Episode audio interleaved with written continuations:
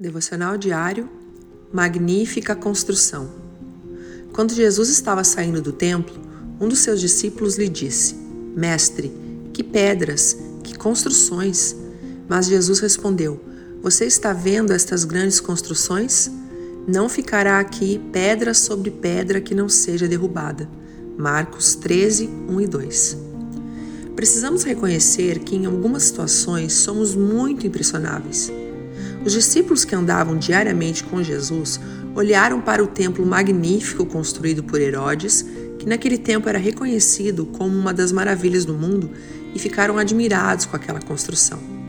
E é verdade que no coração de cada judeu existia um profundo amor pela casa de Deus naquela colina de Sião. Agora preste atenção no que aquela magnífica construção se tornou no coração dos líderes e do povo judeu. Jesus declarou que ele era maior do que o templo. Mateus 12:6. Ele não foi reconhecido, mas ele foi rejeitado e escarnecido.